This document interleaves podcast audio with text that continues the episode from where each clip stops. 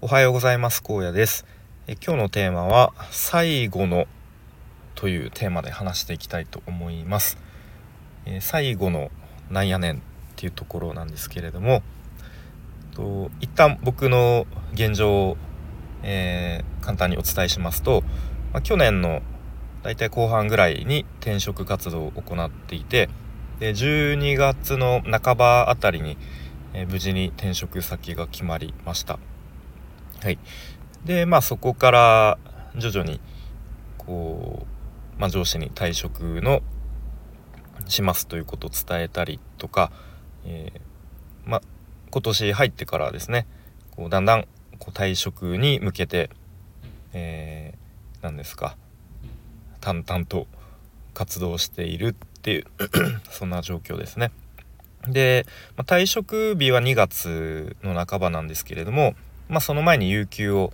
えー、取得する予定なので、まあ、最終出勤日でいうともう今月の半ばぐらいに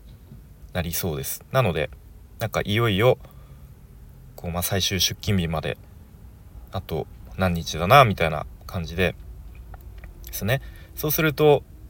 こういくつかあもうこの会社でやる最後のこれは仕事だなみたいのがポツポツと出てくるわけですけれどもと今日は最後の、えー、商談ですね。でまあ商談って言ってもまあいくつかある中でまあ割と、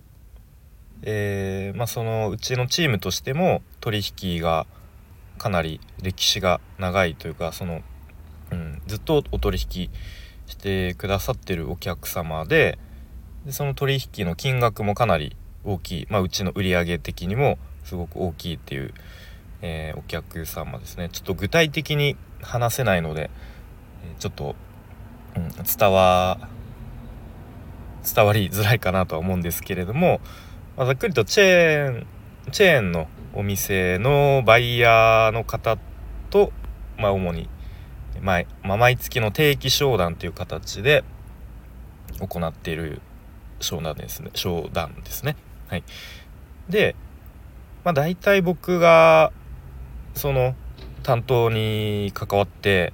まあ、途中で担当変わったりしてまた戻ったりしてトータルでま3年半ぐらいですかね僕が担当していたので、まあ、結構、まあ、思い入れがあるというとちょっと大げさですけれども、まあ、いわゆるそういう法人営業というなんとなくそういう流れとかうん、っていうのは、まあ、ここのこの、えー、定期商談チェーン商談で、まあ、学んだかなっていう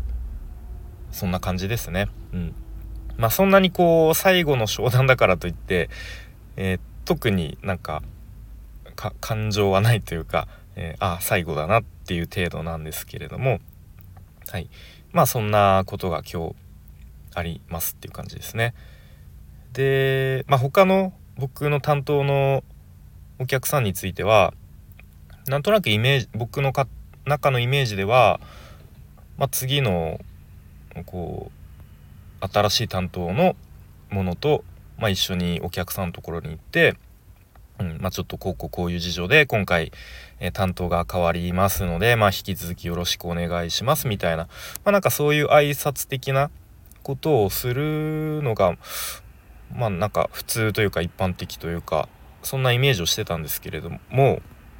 と、まあ、その直属の上司ですね上司からの指示がですねびっくりするぐらい雑いんですね。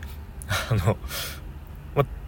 まあ、すごいざっくり言うと、まあ、とにかくお前辞める前に余計な仕事残していくなよなっていうニュアンスの、えー、ことを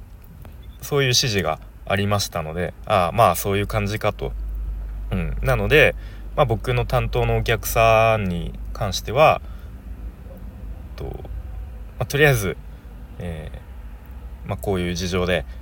ちょっと今回担当変わりますがちょっと次の担当が まだ決まってないのでまた改めてご連絡することと、えー、なりますが、まあ、ちょっと、うんまあ、しっかり引き継ぎはしておくので引き続き よろしくお願いしますっていうそういう感じに、まあ、ならざるを得ないよなといううん、感じですね。なので、まあ、僕があらかじめ作っておいた、まあ、引き継ぎ書というか引き継ぎマニュアルみたいな、えー、まあ、データですねファイル、うん、まあそれ読んでもらえれば大体問題ないかなとは思っているので、うんまあ、あとは残りの最終出勤日までの期間なんですかねあんまりこう事故とか変なイレギュラートラブルとかを起こさずにあのー、さっと去りたいなというところですね。なんかこの期間ってすごい、まあ、僕今回転職が初めてなんですけれども退職を伝えてから、えー、辞めるまでのなんかこの期間ってすごい変な感じですね。社内でも、うん。まあ、全員に直接まだ辞めるってことを伝えてないですがもちろん結構そういう噂って多分すぐ広まると思うので